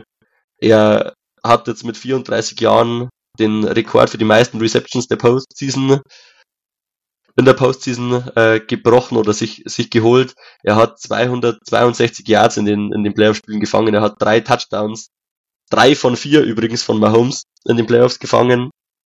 Und ja, Mindblow. er ist der, er ist der klare Go-To-Guy. Und wenn, wir haben letzte, letzte Woche oder vor zwei Wochen gesehen, was passiert, wenn du Kelsey nicht aus dem Spiel bekommst. Dann zerstört er dich. Er hat elf Bälle gefangen, 116 Yards und einen Touchdown das sind, das ist quasi die Hälfte von dem, was Mahomes in dem Spiel gegen die Ravens geworfen hat. Also ich glaube, es waren knapp 240 Yards, die Mahomes hatte und 116 davon gehen auf Kelsey. Und er hat gezeigt, dass auch einer der besten Safeties, wenn nicht sogar der beste Safety in der Liga, ihn alleine nicht stoppen kann. Kyle Hamilton musste das ganze Jahr über keinen Touchdown gegen den Titan zulassen, bis er gegen Travis Kelsey gespielt hat. Und das war direkt im ersten Drive sogar, wenn mich nicht, wenn mich nicht alles täuscht. Und so ja, müssen die 49ers sich auf jeden Fall was überlegen. Ich denke, es führt kaum ein Weg daran vorbei, Kelsey zu doppeln. Und letzte, im letzten Spiel haben sie schon gezeigt, die 49ers, dass sie auch mit Titans durchaus Probleme haben können. Also Stem Laporta ähm, hat neun Receptions für 97 Yards gegen sie hingelegt. Das ist jetzt auch ein, auch ein guter Wert. Und man kann schon davon ausgehen, dass die Kelsey, die Kelsey Mahomes Connection dann noch mindestens ein, zwei Bälle mehr an den Mann gebracht hätte und vielleicht auch noch ein paar Yards mehr, mehr aufgelegt hätte. Und ja, wenn sie, wenn die 49ers Kelsey nicht stoppen können oder bei den Ravens hatte ich auch öfters das Gefühl, sie wollen ihn gar nicht so richtig stoppen. Wenn du an Plays zurückdenkst, wo die, die Chiefs brauchen fünf Yards und die, und die Ravens spielen mit einem, also wir spielen quasi Man Coverage, der aber zehn Yards tief steht und abwartet, was Kelsey machen wird. Wenn die 49ers das ähnlich angehen, wird Mahomes und Kelsey, äh, werden sie, werden sie sie zerlegen, die, die 49ers Defense. Und ja, wenn du dann, dann kommt noch dazu, dass auch Rashid Rice ein, ein, mittlerweile ein sehr solider Receiver ist, der auch viel in dem kurzen Bereich, in dem Underneath-Bereich arbeitet, mit Mahomes bekommst du immer ein, zwei Shotplays, ein, zwei Würfe nach außen. Ähm, wenn dann Valdez Scantling oder wer auch immer mal das, die Möglichkeit bekommt, machen sie auch vereinzelt Plays. Ähm, ja, und, und so ist die, die Chiefs Offense einfach erstaunlicherweise mehr als nur gewappnet für diese, für diese starke 49ers Offense, äh, Defense. Vor der, vor der Saison, glaube ich, hätte man, hätte man nicht gedacht, dass wir mit der Einstellung in einen Super Bowl zwischen diesen beiden Teams gehen. Ja, sehe ich genauso. Ähm, vor allen Dingen äh, nochmal darauf anzusprechen, was du gerade schon erwähnt hattest, ne, die, die Average Depth of Target, also die, die durchschnittliche, oh man, das auf Deutsch zu übersetzen, manchmal gar nicht so leicht, die durchschnittliche Tiefe seiner Würfe, äh, die Mahomes macht, liegt zwischen sechs und sieben Yards. Maximal so gen elf Yards im Schnitt muss man natürlich sagen. Es ist jetzt nicht so, dass es maximale Länge so, aber im Schnitt. Das heißt also, er zerlegt dir die Defense im Bereich, wo die Front Seven aktiv ist. Wo Linebacker, wo Defensive Line arbeitet, ne? Und das, macht er alles ja. ganz, macht er ganz viel mit Kelsey, macht er ganz viel mit Pacheco. Ähm, denkst du, die 49ers Defense wird einen extra für Pacheco beziehungsweise einen extra für Mahomes abstellen, falls Mahomes scrambled, was er ja nun in der Offseason eindrucksvoll bewiesen hat, was eine Gefahr ist, damit eben diese Gefahr ein bisschen minimiert wird? Ich glaube ganz einfach, dass sie sich das nicht erlauben können. Ich glaube nicht, dass du einen, einen ja, Spieler freilassen kannst. Andererseits, wenn du das nicht machst, ne, hast du wieder eine andere Gefahr, die dir das Genick ebenfalls brechen kann. Also es ist halt, das ist ein Chiefs in der Offense, es ist halt, machst du das eine oder machst du das andere? Beides kann tödlich sein. Vor allen Dingen die Chiefs sind dafür gut genug. Ja, ich würde ich würde jetzt aber sagen, du wirst Mahomes bei Mahomes eher versuchen, dass er dich als Runner schlagen muss. Das wäre jetzt vor zwei Wochen bei Lamar war das ein ganz anderes Thema, aber du wirst Mahomes ja eher dazu zwingen wollen, geduldig zu bleiben, nicht doch mal einen riskanten Wurf mit einzustreuen. Man, man wird versuchen, ihn lieber mal fünf Yards, acht Yards, zehn Yards laufen zu lassen, als konstant Travis Kelsey eins gegen eins zu, ge zu gehen oder konstant im, im Man Coverage gegen alle seine Receiver anzubieten. Ich glaube, dass, dass der, der Weg eher, eher in die Richtung gehen sollte, dass dich Mahomes in, in kleinen Schritten, in ganz kleinen Schritten schlagen soll. Und dann, glaube ich, kannst du dir nicht, kannst du dir nicht leisten, dass du mit einem, mit dem Quarterback Spy zum Beispiel auf Mahomes spielst. Da musst du eher mit deinen sehr aktiven Linebackern, und die sind ja sehr gut, da kann man auch mal wieder für die 49 sprechen, ähm, dass sie da mit ihren Linebackern. Linebacker-Core ist großartig. Und und es, wir, wir reden jetzt ja schon sehr viel auch über, nur über die Chiefs Offense. Die 49ers Defense ist, ist gut. Sie haben ein, zwei Schwachstellen, aber die hat jede Defense. Es gibt keine perfekte Defense. Sie ist gut. Man kann auch nochmal Hoffnung machen. Sie haben gute Cornerbacks. Sie haben gute Linebacker und vor allen Dingen haben sie auch einen Pass Rush. Und sie haben einen Pass Rush, der nicht nur einköpfig ist, der ist vier, vier, fünfköpfig insgesamt. Und auch die Pass Rusher können am Ende den Unterschied machen. Vielleicht Vielleicht läuft's ganz anders, als ich das vorher gesagt habe, dass die, die 49ers Defense das eine Play hat. dass es zwei Minuten vor Ende steht's 21, 21 und Nick Bosa bricht durch, nimmt Mahomes den Ball aus der Hand und die 49ers bekommen an der 25 der Chiefs nochmal den Ball und können das Spiel selbst gewinnen. Aber es gibt, es gibt das Schwächen, die sie erst, erst verstecken müssen, beziehungsweise wo sie verhindern müssen, dass die Chiefs sie nicht gnadenlos ausnutzen. Und die Chiefs haben gezeigt, dass das sie ist sehr gut möglich, dass es so kommt. Ja. Ähm, vor allen Dingen, ich habe mir rausgeschrieben, die Schwächen der Chiefs, also die größten Schwächen der Chiefs, wenn man welche sucht in der Offense, sind halt einerseits die Wide Receiver Position. Die ist halt einfach, ja, ist das, das ist das Schlechteste, was die Offense der Chiefs gerade haben. Und auf der anderen Seite ist es halt die Offensive Line. Insbesondere ist noch nicht raus, aber insbesondere, weil Joe Tooney aktuell noch questionable ist, ob der spielen kann oder nicht. Ja, äh, das ist die die Line als als ja, sie ist nicht sie ist nicht so gut, wie sie schon mal war. Sie hat sie haben auch verschiedene Probleme. Javon Taylor äh, ist einer auch unserer Lieblinge. Ich und mein Kollege Finn, wir jede Woche, wenn wir ein Schiefspiel anschauen, gibt's mindestens einmal eine Javon Taylor Full Start oder Holding-Strafe, bei der wir uns dann schon gegenseitig Nachrichten schreiben und da war sie wieder die, die klassische Strafe. Ähm, aber sie sind nicht so schlecht und wenn du Probleme hast gegen, gegen den Pass Rush, was ist der logische Weg? Du versuchst den Ball zu laufen. Und wenn die 49ers das nicht stoppen können, das ist ja quasi ein, ein Teufelskreis für die 49ers. Sie wissen, sie haben geile Pass Rusher. Dreht sich immer im Kreis. Das, genau, sie haben geile Pass Rusher, die Plays machen können, die, die Chiefs haben vielleicht nicht das hundertprozentige Vertrauen in ihre Offensive Tackle. Was werden die Chiefs versuchen? Quick Game spielen, viel laufen, kurze Pässe, ab und an Screen mit einstreuen. Das macht Mahomes ja auch zu Genüge. Auch deshalb ist er seine Targettiefe relativ, relativ kurz, weil er auch öfters Bälle an die Line of Scrimmage oder hinter die Line of Scrimmage sogar werfen muss oder, oder soll. Und ja, ich, vielleicht klinge ich das auch etwas zu negativ, aber ich bin sehr gespannt auf die Lösung, auf die Lösung der, der 49ers. Also wie du es gerade beschrieben hast, wird es halt noch realer, wenn Joe Tooney tatsächlich nicht spielen sollte und Nick Allegretti seinen Posten einnimmt, ne? Dann wird's, wird's noch wahrscheinlicher, dass es genauso laufen wird. Äh, wollen wir einmal umschwenken? Ich glaube, wir haben jetzt über den Teil wirklich gut, gut gesprochen. Lass uns einmal schauen, wie es bei den, bei den 49ers aussieht. Ich fange direkt mal mit der Schwäche an, die ich sehen würde. Die Schwäche der 49ers. Eine Schwäche in der Offense vielleicht ist die Offensive Line. Die ist halt ähnlich gut wie die der Chiefs, würde ich sagen. Vielleicht einen Ticken besser. Aber das größte Problem, was die Offensive, äh, was die Offense der 49ers hat, das steht hinter der Offensive Line. Das ist für mich einfach Purdy. Du hattest es vorhin schon mal erwähnt und man hat es auch in den Playoff-Spielen gesehen. Gerade dieses Jahr, letztes Jahr war er besser.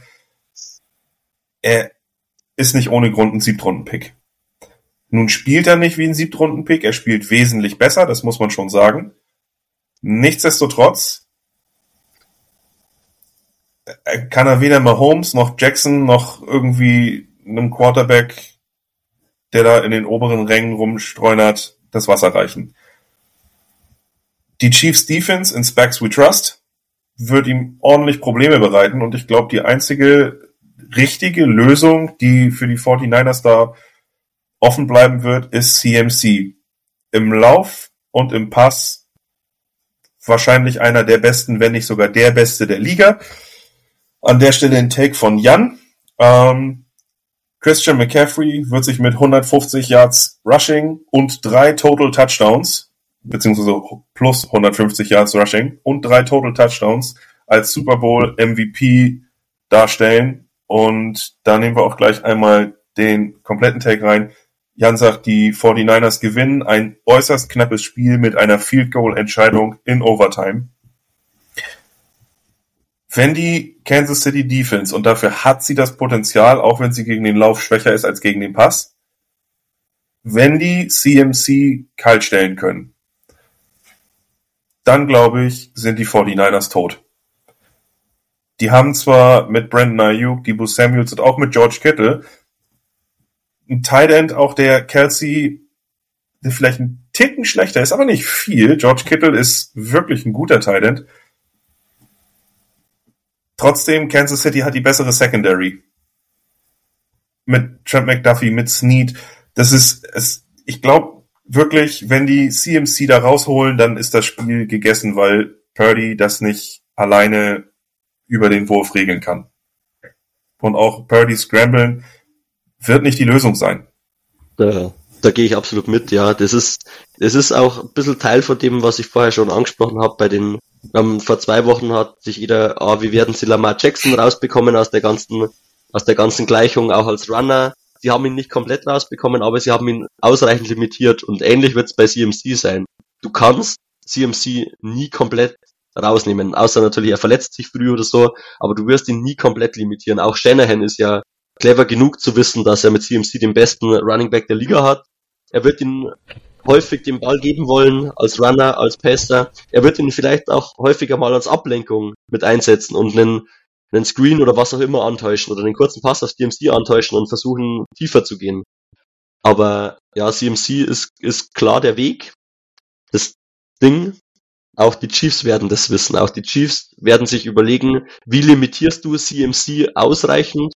Und auch hier wird es darum gehen, dass sie lieber CMC mal das ein oder andere Yard geben, aber nicht dann die tiefen Play-Action-Shots auf Ayuk oder so kassieren wollen oder mal Kittel, der mal 35 Yard Play macht.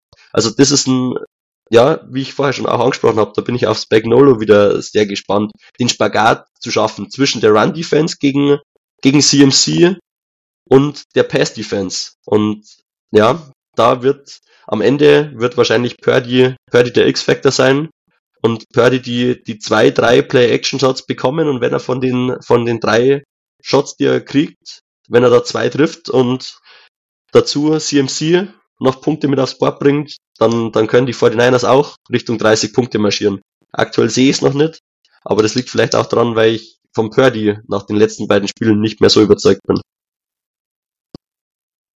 Das hatten wir vorhin schon mal angesprochen. Glaubst du, Purdy hat das Selbstvertrauen, dieses Spiel zu gewinnen. Also, ich meine, wenn ich, wenn ich, egal welchen Chiefs-Spieler jetzt ansprechen würde und sagen würde, so, ey, hast du das Spiel schon gewonnen, so nach dem Motto, ne? Ich glaube, jeder würde mir mit einer derart breiten Brust sagen, ja, na sicher, klar gewonnen. Der Ring ist schon in Arbeit. Wobei ich, wenn ich mit den 49ers sprechen würde, denke, dass mir die zwar auch sagen würden, ja klar gewinnen wir das Spiel, aber es würde nicht so deutlich glaubwürdig sein wie bei den Chiefs. Und gerade eben mit Brock Purdy, wie sieht's da aus? Glaubst du, der wird wirklich so abgebrüht sein, so kalt sein, das Spiel im Zweifel auch alleine zu gewinnen mit einem Wurf, wo du denkst, oh Gott, der kann nicht, was, der ist angekommen? Ich, ich glaube, ich, wir sind da derselben Meinung. Ich glaube, die, jeder, der in den Super Bowl reingeht, geht mit der Einstellung rein, dass er dieses Ding gewinnen kann und dass er der beste Spieler auf seiner Position ist und er dieses Ding nach Hause holt. Aber wie du schon gesagt hast, die Überzeugung wird eine andere sein.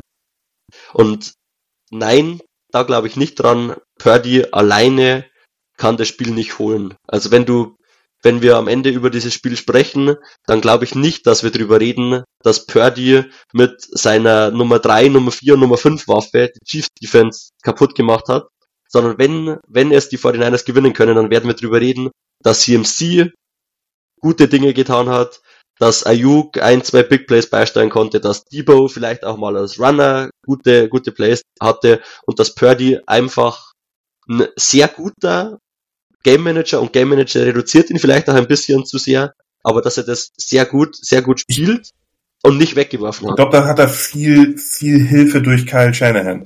Auf jeden Fall. Als guter Game Manager. Das, ja. Aber es gibt ja, es gibt ja einen Unterschied.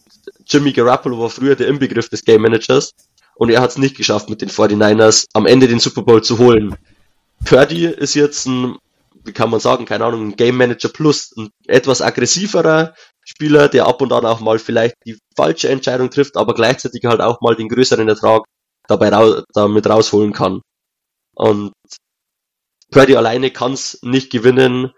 Äh, das, das sehe ich einfach nicht, während auf der anderen Seite Mahomes dieses Spiel schon alleine gewinnen könnte. Also nur um das mal ins, ins Verhältnis zu setzen. Aber ich glaube, da, da rennt man offene Türen ein. Ich glaube, Mahomes und Purdy zu vergleichen, das wäre, das denke ich auch. Das wäre ja ein, ein Fehler. Und ich muss auch sagen, ich bin in der MVP-Debatte um, um Brock Purdy, da bin ich absolut raus. Ähm, für mich ist, für mich ist Purdy ein guter, ein solider Quarterback, aber er ist, er ist es, weil er wahrscheinlich das beste oder ein Top 3 Offense Scheme hat und man könnte jetzt viele Hot Takes aufstellen, aber ich glaube auch ein Mac Jones zum Beispiel könnte in einem Shanahan Scheme deutlich besser dastehen. Wahrscheinlich könnte das fast jeder. Sag mal eben, wer? Ich habe da gerade einen Knacks in der Verbindung gehabt. Ich habe den Namen nicht verstanden. Der geliebte Patriots Quarterback Mac Jones, der auch mal ah, ja. kurz mit den 49ers in Verbindung gebracht wurde vor dem Draft. Auch der würde da, der würde vielleicht ab und an mal das kürzere, den kürzeren Pass nehmen, mehr Richtung Jimmy G spielen, aber auch er könnte deutlich bessere Stats auflegen in dem Team. Und ich will Purdy nicht zu viel wegnehmen, aber er ist nicht der Top 8, Top 10 Quarterback in meinen Augen, wie er, wie er das oft, wie er das oft gemacht wird. Er hat die Qualität, Spiele mitzugewinnen, aber nicht alleine zu gewinnen. Das ist ein schöner Satz, mitgewinnen. Das, das unterschreibe ich total. Ist absolut, ist Fakt. Oh, ähm, Nochmal ein kurzes Injury-Update bei den 49ers. Der George Kittle seines Zeichens Thailand ist questionable. Ich bin mir sehr sicher, dass der spielen wird, auch wenn ihm das ganze Bein abgehackt wird. Äh, hat eine Verletzung an einem C, im Zweifel Schmerzmittel, der wird dabei sein, garantiert. Der wird da nicht fehlen wollen. Hm, tja. Ich glaube, Kansas City, wenn man den, den Roster vergleicht, unterliegt einfach hat den schlechteren Roster als die 49ers. Aber dieser X-Faktor bestehend aus Mahomes, Kelsey und Pacheco reißt es für mich wieder raus. Kansas City hat das jüngere Team mit mehr Erfahrung, auch mit mehr Super Bowl Erfahrung. Und auch wenn es mir das Herz zerreißt und ich es mir wünschen würde für die 49ers, ich würde es ihnen echt gönnen. Die 49ers gewinnen in meinem Herzen, aber oh, das tut schon fast weh ich denke auch die Chiefs werden das Spiel gewinnen. Ja, ich habe es vorher oh, schon. Es wird eine knappe Kiste werden, denke ich. Ja. Es wird ein Spiel werden, was halt von der Defense entschieden wird. Auf beiden Seiten.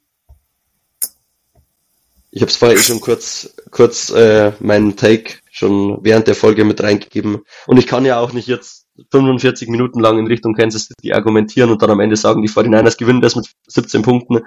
Ähm, nee, ich, ich sehe Kansas City ähm, ich würde es den 49ers gönnen. Es gibt viele Spieler, die ich, äh, die ich sehr gern mag. Ich bin auch ähm, großer Panther-Sympathisant. in sich zu krönen. Ich, ja, auf jeden Fall. Ich bin großer Panther-Sympathisant, die äh, damals auch mit CMC mein Herz gewonnen haben.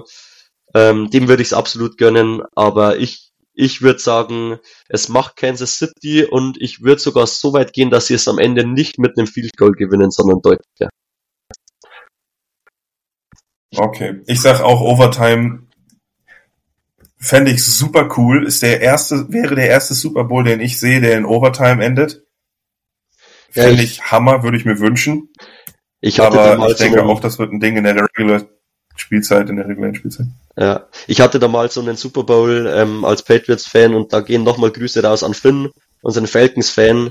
Ähm, an den wird sich Finn ungern zurückerinnern, aber den, der soll ja in Overtime dann äh, soll ja gewonnen worden sein und es war ja wohl auch das größte Comeback in der Geschichte. Aber da weiß Finn natürlich besser Bescheid als ich. Stimmt. Das habe ich total ver richtig. Das wäre nicht mein erster in Overtime. Du hast recht. Oh Mann, ist das bitter. Ja, ja, genau. Ja, Finn, nicht traurig sein.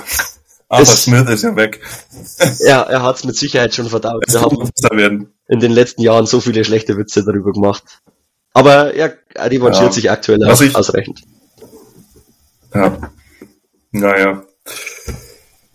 Oh. Kilian, was haben wir vergessen? Was gibt's noch zu sagen? Ich wüsste eigentlich nichts. Ich wünsch. Ich drück. Allen, ja, ich wünsche allen einen spannenden Super Bowl. Ich hoffe, es wird, es wird ein spannender, vielleicht auch in der Overtime entschiedener Super Bowl.